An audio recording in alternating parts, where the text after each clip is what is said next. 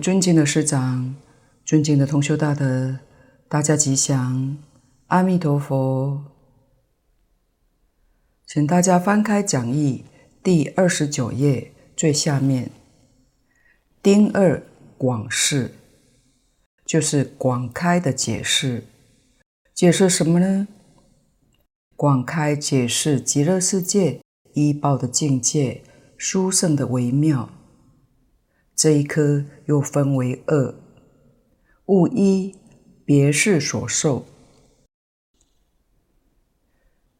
约所受用的国土，极乐世界的人民所受用的境界；物二，何事能受所受，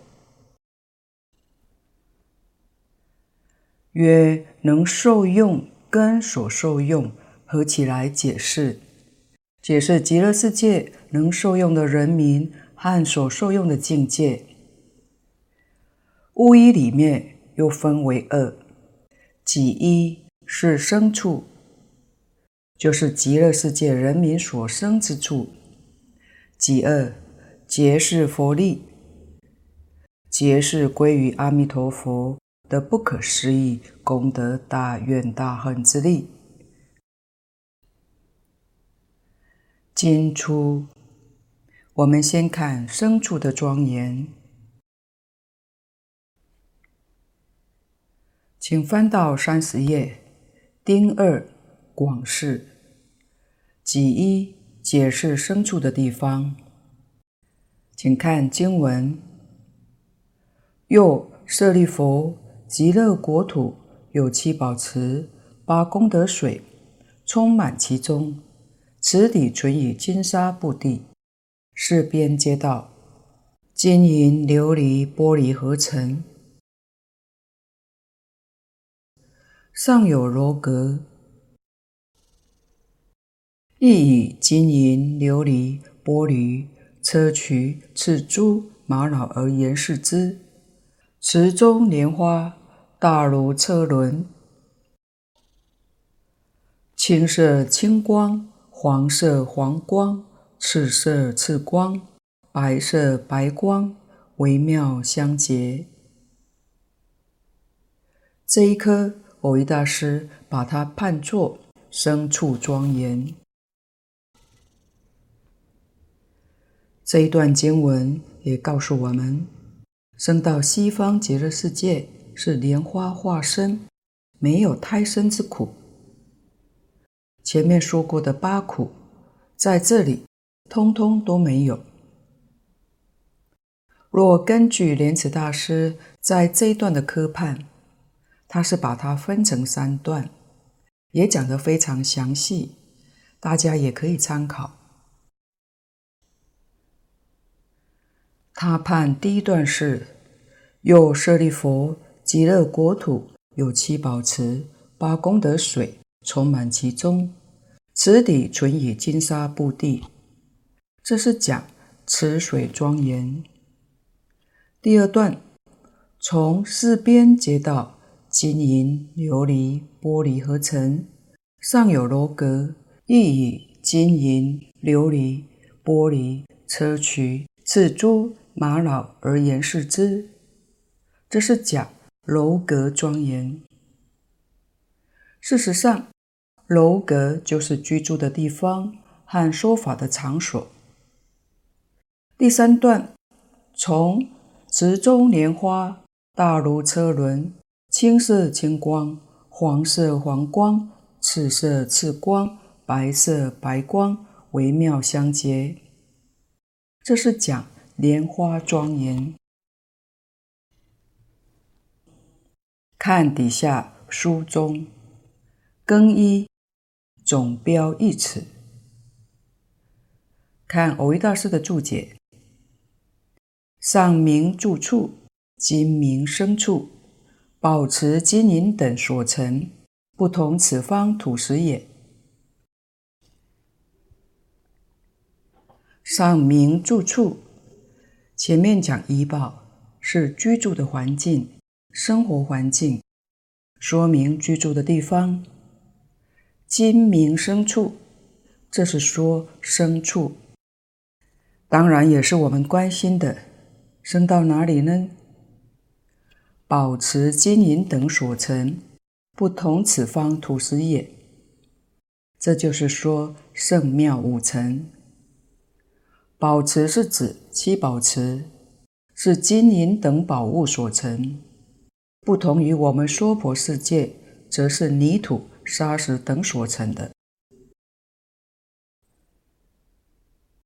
这是福报的问题。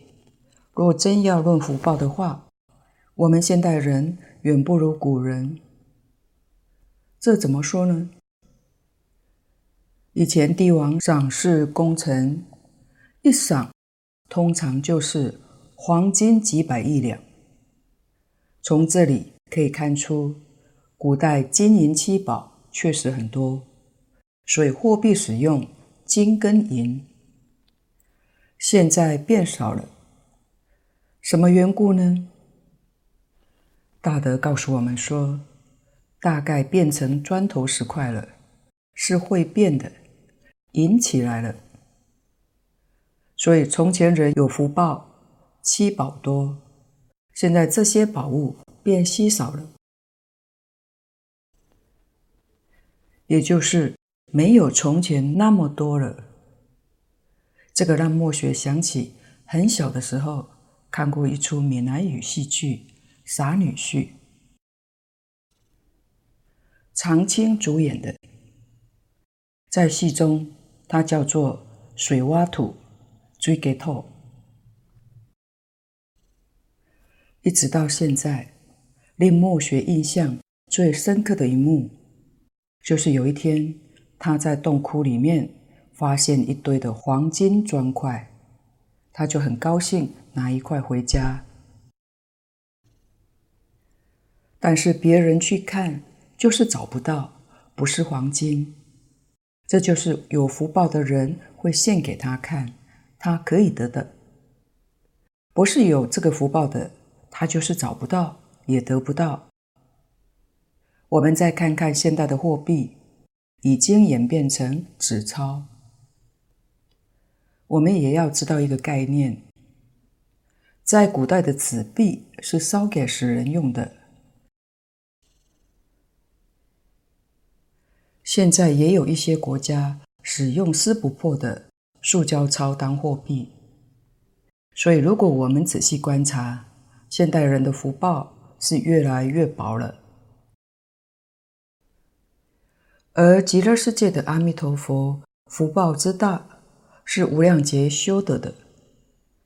阿弥陀佛从因地无量劫的修持，每一个往生的人至少都是修。增上的善缘，可见那个地方的众生福报太大了，所以他的依报环境都是众宝所成，当然跟我们娑婆世界是完全不一样的。底下根二名八功德水，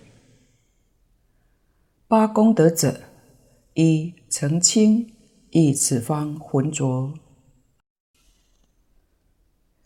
二清冷，一寒热，三甘美，一咸淡冽味，是轻软，以沉重，五润泽，以束缚褪色，六安和，以急暴，七除饥渴，一生冷，八。长养诸根，亦损坏诸根，及地利增病莫逆等也。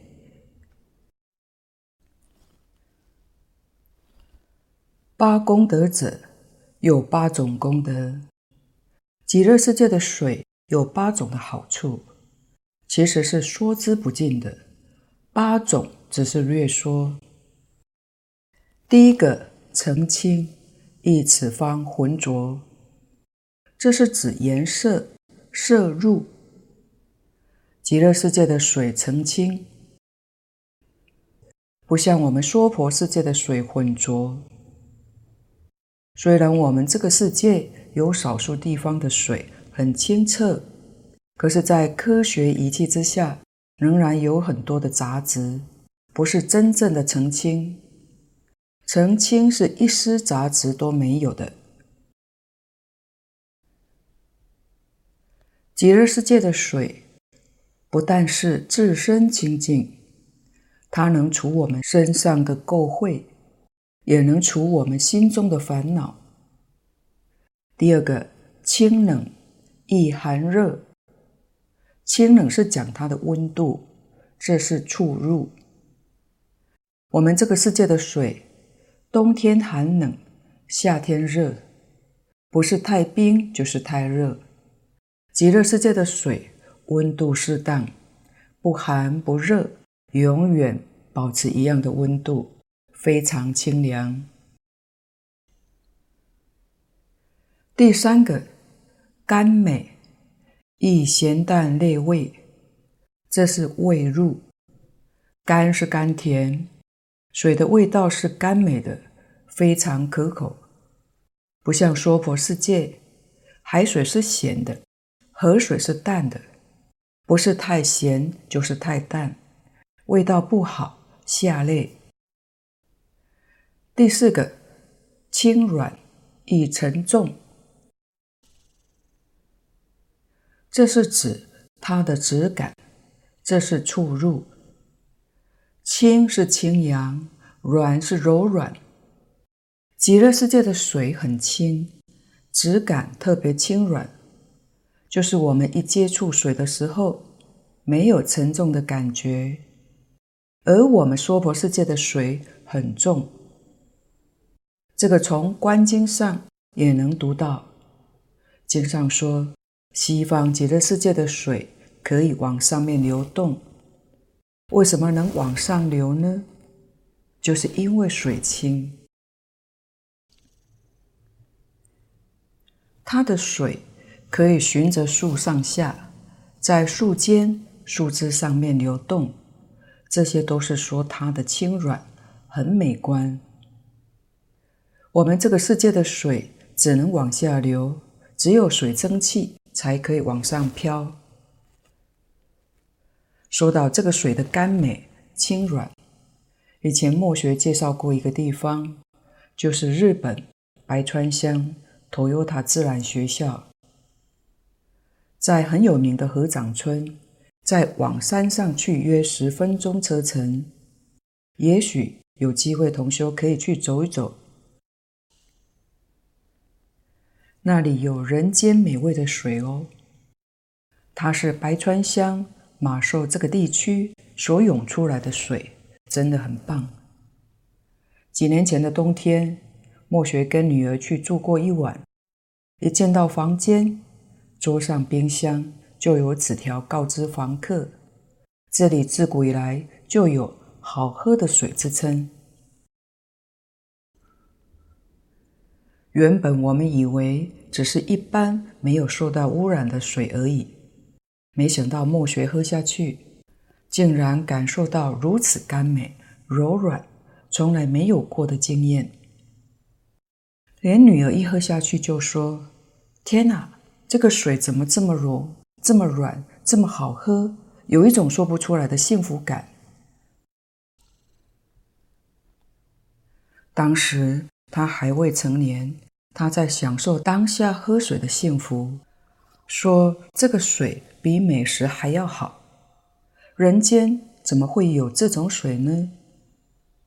墨学当时抓到机会，为了度女儿向往极乐世界，就跟她说。西方极乐世界的水比这个更好喝几千万亿倍，也都无法比拟的。虽然极乐世界我们还没有去，还无法体会到那边水的功德，但也许来这里品尝感受一下，以增进大家生息的信心，也是很不错的。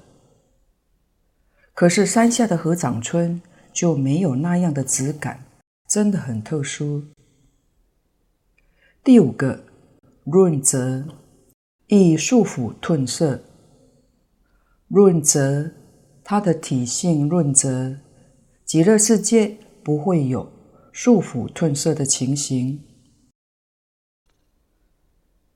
这个束就是臭秽。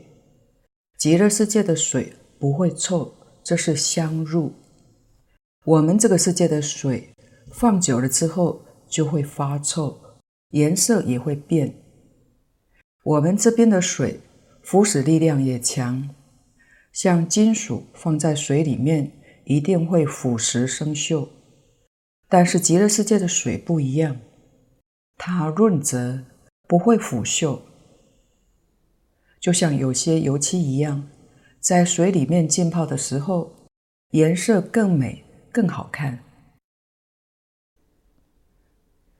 第六个，安和以及报，这是生入。极乐世界的水是安和的，没有急爆，没有凶涛大浪，水平如镜。不同于我们娑婆世界的水，有些地狱的流水流得很急爆，而且暴流之水。也会对我们众生有所损害。也有一些的湖面，表面看起来好像没事，实际上它里面有漩涡。当你一下去，一个不小心就被卷下去了，很危险的。第七个，除饥渴，易生冷，这是法入。西方极乐世界的水。能除饥渴，那边的水充满了养分，营养价值很高，所以水可以止渴，也能充饥。不像我们娑婆世界的水是生冷的，要煮过才能喝。我们这边的水可以除渴，但不能除饥。第八个，长养诸根。易损坏诸根，及历历增病莫逆等也。这也是法入。诸根是指我们身体六根。极乐世界的水能长养诸根，而我们这个世界的水就不行。人要是泡在水里头，久了就会生病。这是说我们这边的水。会损坏诸根的，历历增病莫逆等。历历就是不调和，增病就是生病。我们这个世界的水会带来疾病，水太大的时候，甚至会使人溺毙。极乐世界不但不生病，反而使你更健康、更长寿，随心称意，没有这些的损害。以上是说明八功德水跟我们这个世界的不同。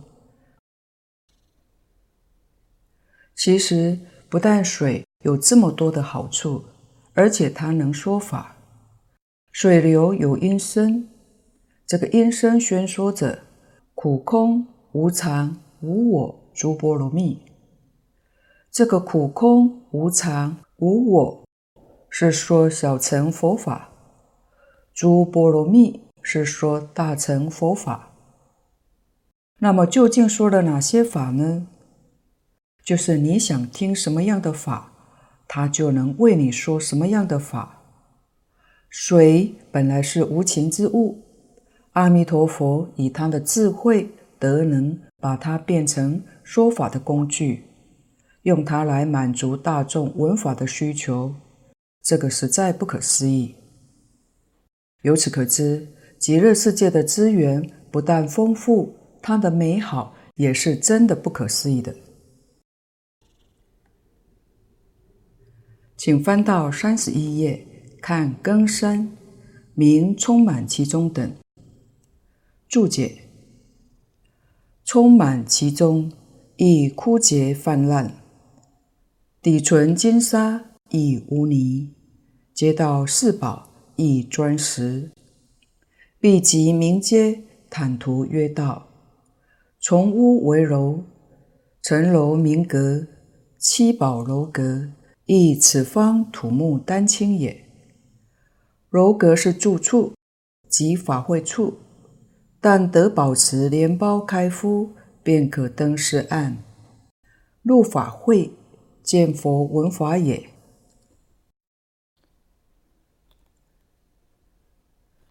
这一段还是承接上文，也是对照极乐世界与娑婆世界来做比较解释的。充满其中亦枯竭泛滥，就是极乐世界的宝池得水，八功德水，永远不会枯竭泛滥，水底都是纯金沙，跟我们这个世界完全不一样。这个充满其中，就是说八功德水充满在七宝池中，不但充满，而且它能随人之意。经上说，极乐世界的人民，假使入于宝池中沐浴，想要使令水到自己的小腿，他就到自己的小腿；想要使令水高到自己的肩部，他就会高到自己的肩部。如果使令这个水还复如旧呢？水就还复如故，而且水的冷暖也可以随人之意。简单的说，就是称心如意。那我们这个娑婆世界呢，不但不能随人之意，而且是枯竭泛滥。我们娑婆世界的水，可能在冬天的季节，它就干枯竭尽了。这样老百姓就得不到水，就得不到它的功能用处。等到夏天季节，可能碰上台风雨季，它就泛滥了，甚至损害到人类或者动物。底纯金沙亦污泥，在七宝池中，它是黄金之沙铺底，当阳光一照，闪闪发亮，特别庄严。不同于我们娑婆世界，纵然有莲花池，池子下面是污泥，而且是臭秽的。这是讲到水池庄严的情形。底下，街道四宝一砖石，这是讲七宝池四周的道路。它是四宝所成，就是经上说的金银琉璃玻璃。金银大家容易懂，琉璃是青色的宝物，玻璃就是透明的水晶。跟我们娑婆世界这边的砖石是不同的。壁极明阶，坦途曰道，从屋为楼，层楼明阁。阶就是阶梯，一阶一阶的。道是平坦的道路，楼是两层的，阁不一定是两层，但阁是尖尖的、高起来的。阁有一层、两层、三层，但楼一定是两层以上。楼跟阁的差别在此。阁有点像宝塔的形状一样，它的屋顶是尖的，叫做阁。一般楼的屋顶是平的，它不是尖的。七宝楼阁，亦此方土木丹青也。极乐世界的建筑材料是七宝所成，而不是装饰品。这七宝：金银琉璃玻璃。刚才解释过了，砗磲依照莲池大师的解释，是一个很大的贝壳，它的形状好像车轮的磲，磲就是网罗，所以叫硨磲。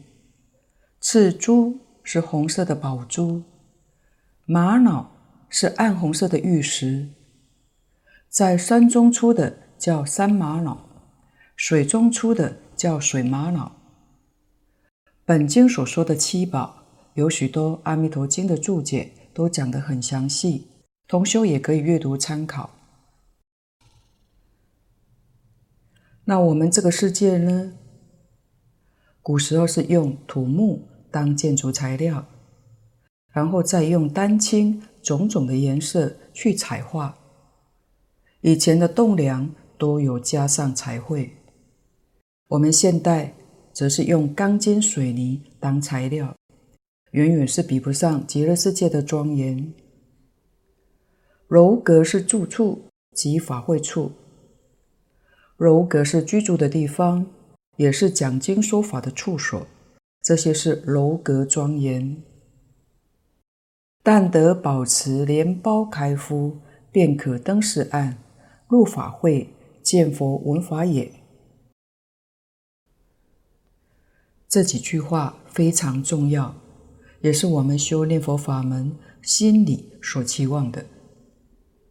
十方世界的众生，生到西方极乐世界，都是莲花化身。莲花在哪呢？就是在七宝池中。莲花中为胞胎，等待莲花胞胎开敷之后，便可由七宝池中登上四边之岸，入于楼阁之中的法会，可以见佛，可以闻法。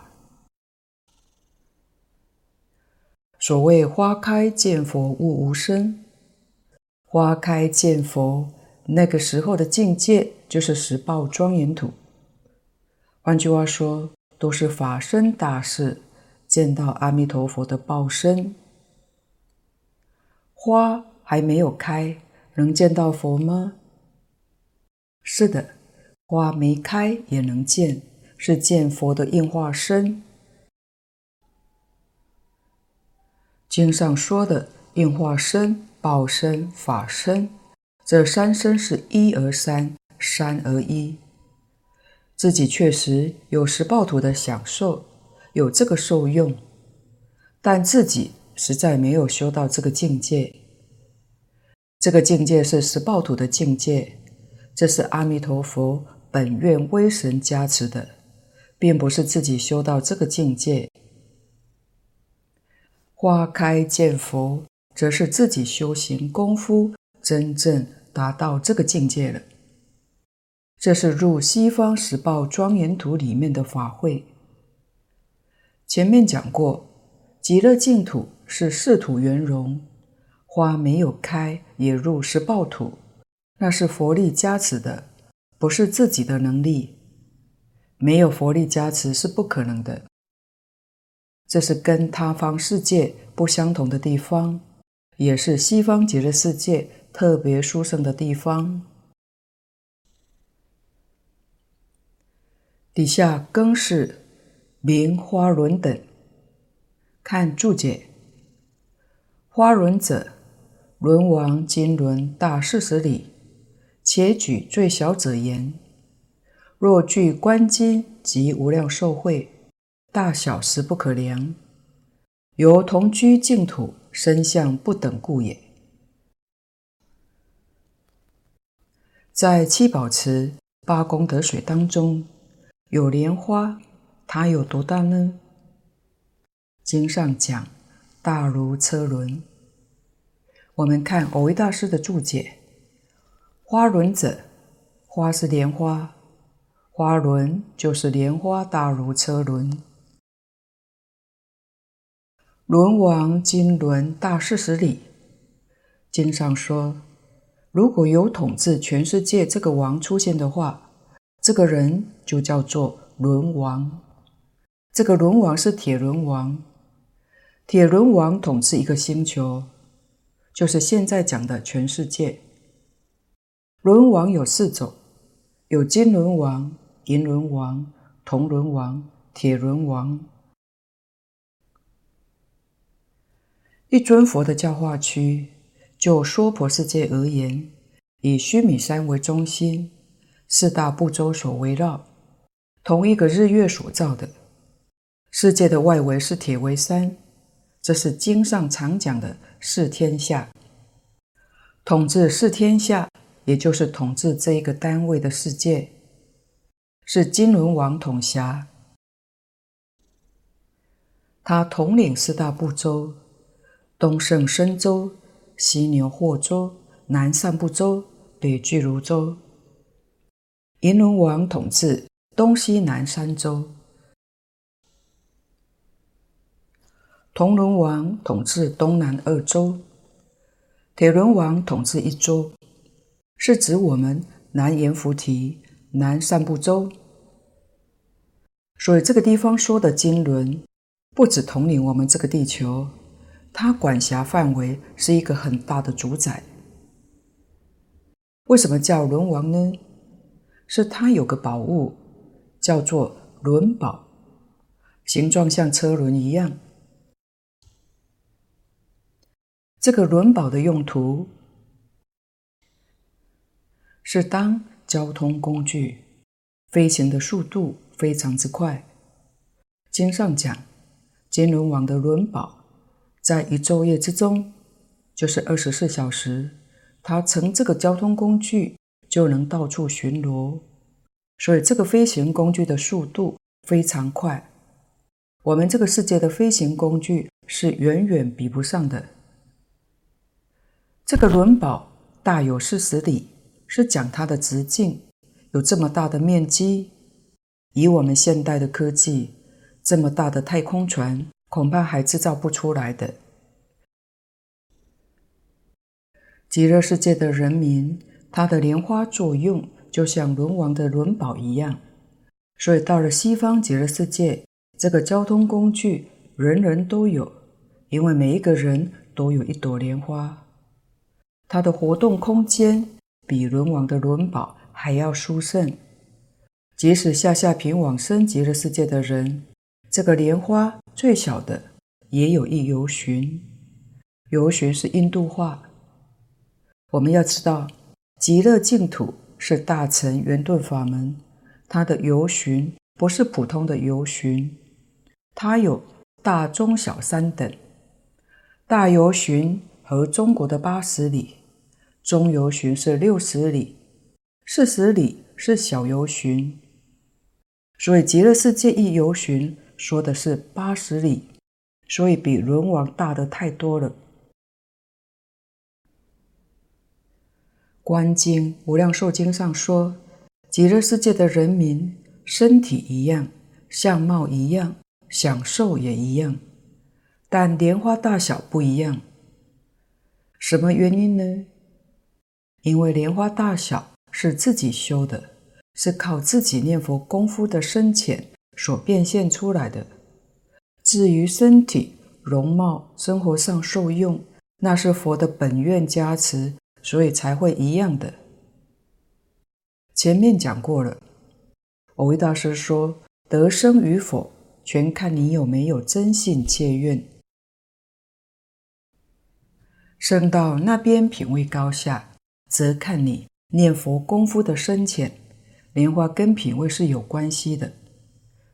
经上也说，极乐世界的莲花之大，有百由旬，有千由旬。”换句话说，比我们地球还大，甚至于比太阳系还大，那是人家修得太好了。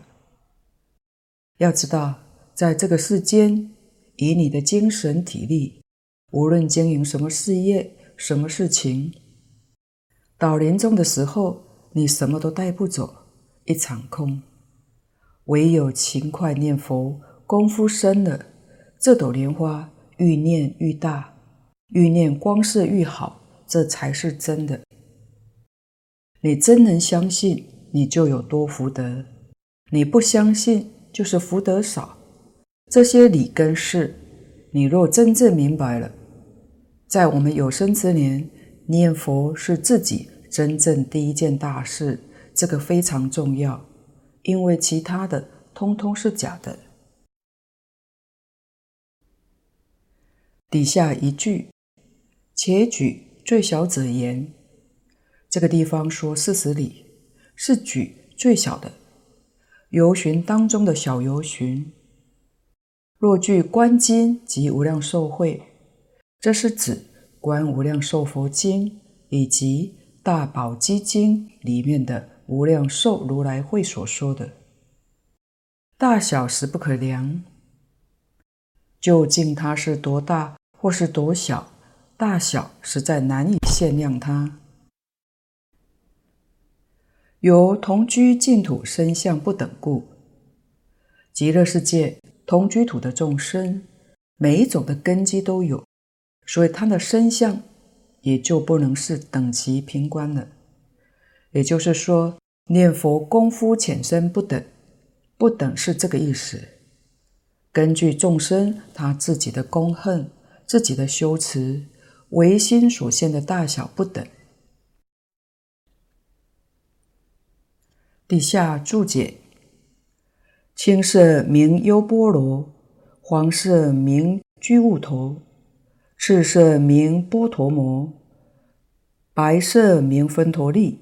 由生生有光，故莲苞亦有光。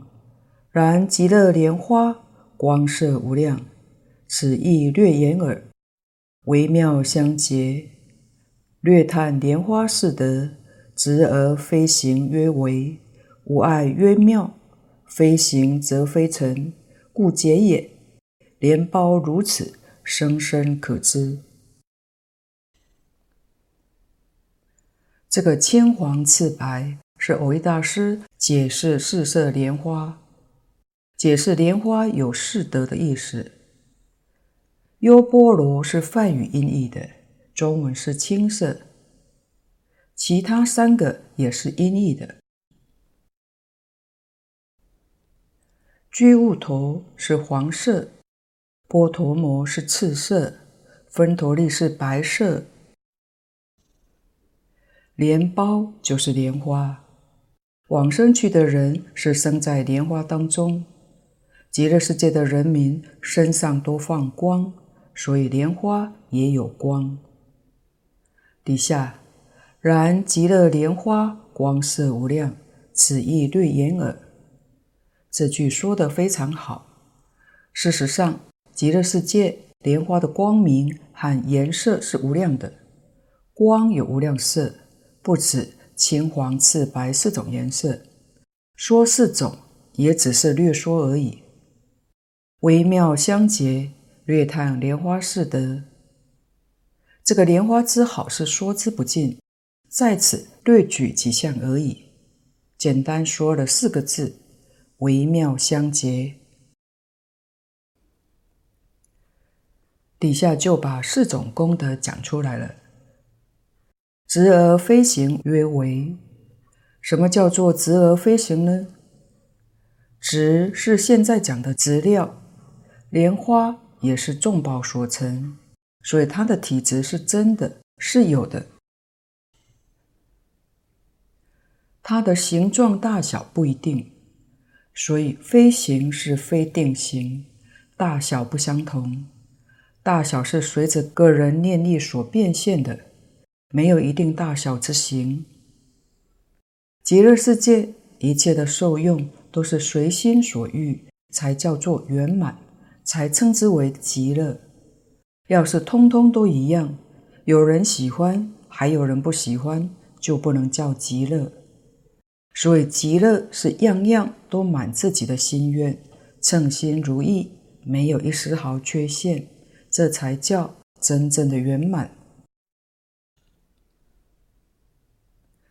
这是为的意思，执而非行，无碍曰妙。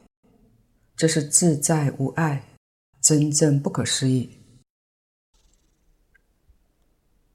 虽然是有形，有形也能通过有形的物质，不相妨碍。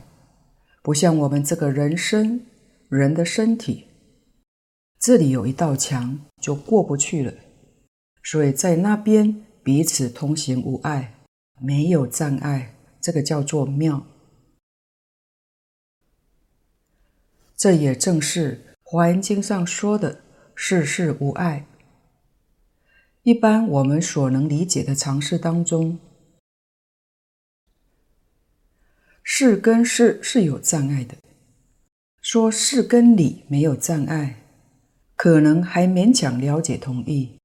事跟事。怎么会没有障碍呢？要是天人以上的境界，事与事就没有障碍了。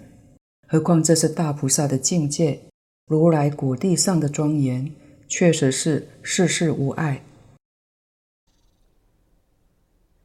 同时，本经也告诉我们，十方世界的众生，当然也包括我们在内，听了阿弥陀佛的名号，知道有一个西方极乐世界，我们能信肯发愿，极乐世界七宝池当中就会生出一朵莲蕊，就是莲花苞，自自然然还刻有我们的名字在上面，不会错的。我们在这边念佛，愈念这个莲花愈大，不念它就小了。要是你改变主意，不想学这个法门，想参禅或者学其他法门，你这个莲花就会慢慢枯萎消失了。这个很妙。在极乐世界，所有一切的景象都是不生不灭的，唯独莲花有生灭。众生有这个念头，莲花就生；转变念头，就是不想往生西方净土，这个莲花就枯灭了。所以极乐世界能看到生灭，就是七宝池中的莲花。这个生灭的现象也非常的频繁，因为十方世界想往生的人很多，退心的人也不少，这是感应道交。莲花的大小，就是从大小可以看出它的品位高低，这都是妙的意思，也就是无碍的意思。微妙相结这四个字，维大师并没有解释这个香，也许漏掉这个香了。但是我们在《无量寿经》里面可以了解到西方极乐世界。那个地方的众宝不但色美、光彩妙，而且众宝都有香气，所以极乐世界也叫做香光庄严。确实有奇妙之香充满了极乐世界，一切宝物都有香，莲花当然也不例外的。非行则非尘，不解也。非行则非尘。莲花没有一定的大小形状，换句话说，它绝对不是色尘，跟我们这个世间不一样。我们这个世间的莲花会长大，但它不会缩小，也不会变没有了。为什么呢？它确实是有色质的，但西方极乐世界则不然，通通是化生的，变化而有的。它不是色尘，因此它没有污染。没有污染就是洁净，真正洁净。由此可知，宝池里面的莲花确实是唯心所现，唯事所变。如果在七宝池里面观察这个莲花，对于大乘经典上这两句话，会体会得更深刻。观察也十分明了，是心现事变的，所以它不是色尘。莲苞如此，生生可知。这个莲花已经这样的殊胜圆满，这是生处。那里面的人呢？这个人的身体色相就可想而知了。人的身体色相一定比莲花。还要更为殊胜。那看看我们娑婆世界的果报体，可以说是一个臭皮囊，观身不净。怎么不净呢？因为刚开始的缘起，这个种子父精母血，就是一个不净物。然后它在哪个地方长大呢？在生长之下，熟脏之上。滋养的地方，居处就是不净。从生处不净到住处不净，就可以知道这个色身长大之后还是不净？中科巴大师曾说，我们这个色身如果用四大海水来洗涤，洗到最后一个围城还是不尽的。为什么呢？因为在阴地就是深处不尽了。所以我们从极乐世界的莲花当中可以看出西方极乐世界的果报体。它的本质是特别的微妙相结。到此刚好讲完己一，解释牲畜的庄严。今天的报告就先到此地，如有不妥地方，恳请诸位大德同修不吝指教。谢谢大家，感恩阿弥陀佛。